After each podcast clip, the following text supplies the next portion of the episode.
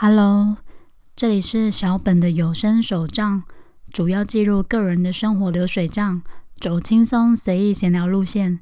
如果你也喜欢这种随意感，那就继续听下去吧。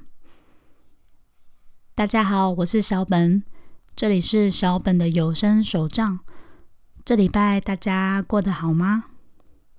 昨天还是好天气的说，结果今天一早就疯狂的下雨。应该也可以说是下暴雨吧，很像是在电里电影里会看到的那种，就是海上的场景出现狂风暴雨这样，雷雨交加。还好到了中午吧，快中午，雨势稍微趋缓，疑似有出现一点太阳啦，但天气反而变得闷热的这样。嗯，今天是记录的第六篇。其实我一直在思考这礼拜要聊些什么，但仔细思考后，我觉得我可以来分享我从小到大的求学过程和一些经历。其实我的求学过程还蛮曲折离奇的，虽然没有什么非常厉害的地方，但还是可以聊一下。今天先来分享。我国小时的求学阶段，还有一些经历过程等等的。我是在桃园长大念书的，在小学的阶段，差不多是六岁到十二岁的时候，当时的我算是乖乖牌的学生，学校的成绩还不错，偶尔会进挤进班上的前三名的那种。嗯，我的强项是像国文啊、社会啊这种要死记的那种科目，我的成绩都会非常的好。但是唯独数学，数学是我唯一的死穴，它会拉低我所有成绩的平均分数的科目，因为我的数学真的非常的不好，连数学的公式我都是会那种死记的人。因为死记是我的强项嘛，还记得那个时候，我爸妈为了加强我的数学啊，还帮我报名珠算课。那珠算课一开始只有加减的部分我还行，就拿了算盘嘛，然后算加减。但到了需要乘除还有心算的阶段，就是不使用算盘的阶段，我完全无法理解珠算的逻辑。这时候才发现，我真的完全无法理解。每次考试啊，我都考不及格。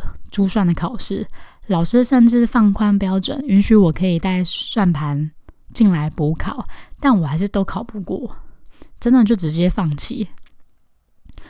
而且我国小的数学真的是完全是及格边缘的那种等级，有时候会不及格，有时候可能稍微再高一点这样，但是就是很难考到那种八九十分以上。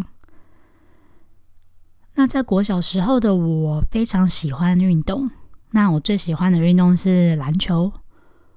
我甚至会一个人拿着篮球在操场那边练习投篮和打板射篮这样子。当时我很擅长投三分线，几乎大概八九成投，几乎都会进篮的那种。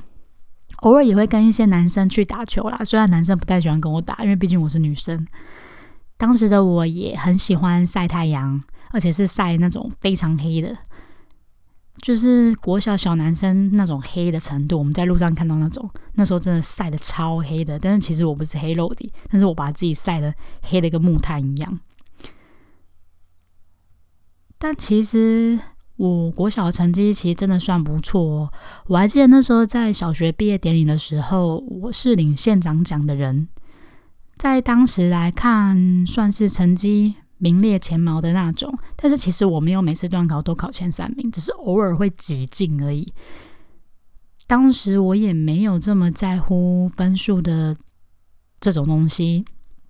但我记得那时候，呃，领县长奖的时候，学校还说：“哎，记得要去县政府领奖状哦。”那当时我有去，但县长。握握手、拍照这样，但我已经忘记当时的县长桃园县长是谁了。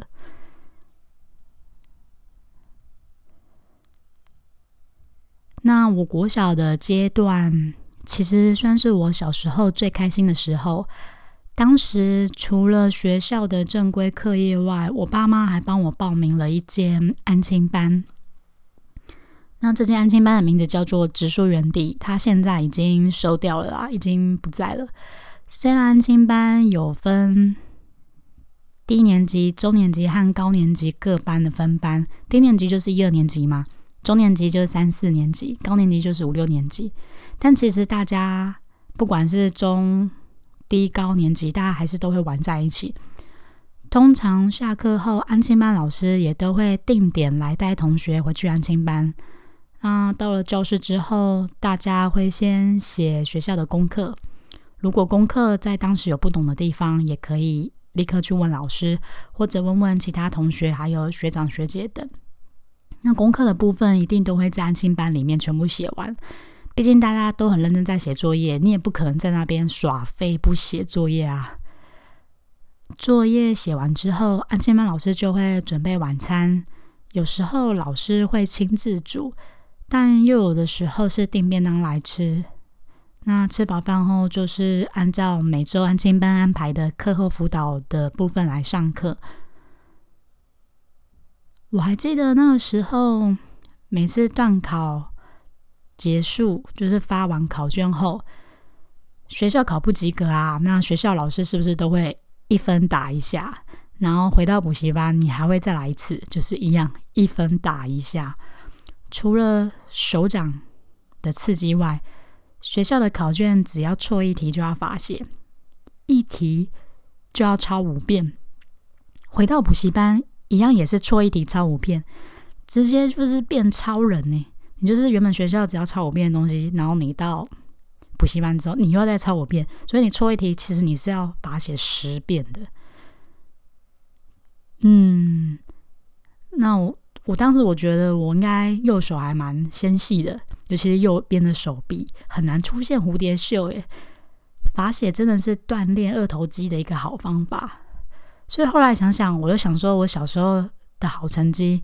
应该都是被这样逼出来的吧，就是被罚写、被打这样逼出来的，我猜啦。不过说真的，补习班是我小时候最快乐的回忆，因为每当逢年过节的时候，安亲班老师都会带着学生做做菜，或者是做做一些手工艺，像是过年的时候我们会炸年糕。端午节的时候，我们会包包粽子；中秋节的时候，我们会一起去烤肉。那圣诞节的时候，我们还会交换礼物和玩一些小游戏等等的。而且偶尔老师也会带学生出去外面做一个小踏青的小旅行，像是去桃园的虎头山爬山啊，或是石门水库那边走走等等。总之，除了课业以外，制造我最多童年快乐回忆的地方就是植树园地这里。在这里认识了好多同学和朋友，甚至还有一位朋友，到现在我都还有跟他在联络。那这个国小的好朋友，一直认识到现在，应该已经嗯超过二十五年以上了。那我觉得这份友情其实真的很难得。虽然我已经忘记我们是在哪里认识的，但时间应该差不多是我们五岁左右的时候。而且我跟他的生日只差三天，我们两个都是摩羯座啦。那我们认识真的很久诶，因为认识已经二十五年以上了。现在想觉得有点可怕。虽然现在因为工作的关系，我们不常约出来见面，但我们彼此都会默默的关心对方。其实我觉得这样就够了。其实好朋友就是这样，你不需要每天都跟他约出来见面，就算约出来见面不说话，也不会觉得不自在、很矮牛什么的。而且我是一个很重视情谊的人，虽然我的朋友不多，但只要我认为是我的好朋友，我就会珍惜一辈子。不太喜欢那种，嗯，就是我认识很多人啊，然后结果到头来才发现，说每一个每一个可以讲心里话的朋友，可能也是我龟毛的一部分吧。至于国小的时候有没有暗恋的对象哦？有，有过一个。我没记错的话，是隔壁隔壁班的同学的样子。而且我给他的情书，当时还被他撕掉，超级糗的。我记得我好像暗恋他两年多吧。在小六的时候，国小六年级的时候，我决定要跟他告白。于是我写了一封情书，还折得很漂亮，这样。因为当时很流行，就是交换日记啊，然后写信啊什么的。所以当时我学了很多，就是折信纸的方式。但当时我将这个情书托我的好朋友转交给他们班的同学，然后接着再转交给那个晚恋的男生，怎么觉得很好迂回的感觉？总之就不是我亲手交给他的啦。没想到那个男生竟然列队哦，后面带了三四个朋友来到我们班前面，说要来找我。当时的我超熟辣的，我看他们一整批的男生这样走过来，我跟我那个好朋友就直接躲到那个。垃圾间就是放扫地用具的那个地方，因为我们那个国小蛮特别的，它就是一间教室，它会有独立的一个小空间，可以放垃圾桶、回收还有扫地用具的地方。在当时听我们班的人说，就是隔壁班有个同学要来找我，但我们班上的人看不没有看到我在教室里，于是那个男生就从口袋里拿出呃一张纸，当着我们全班的面。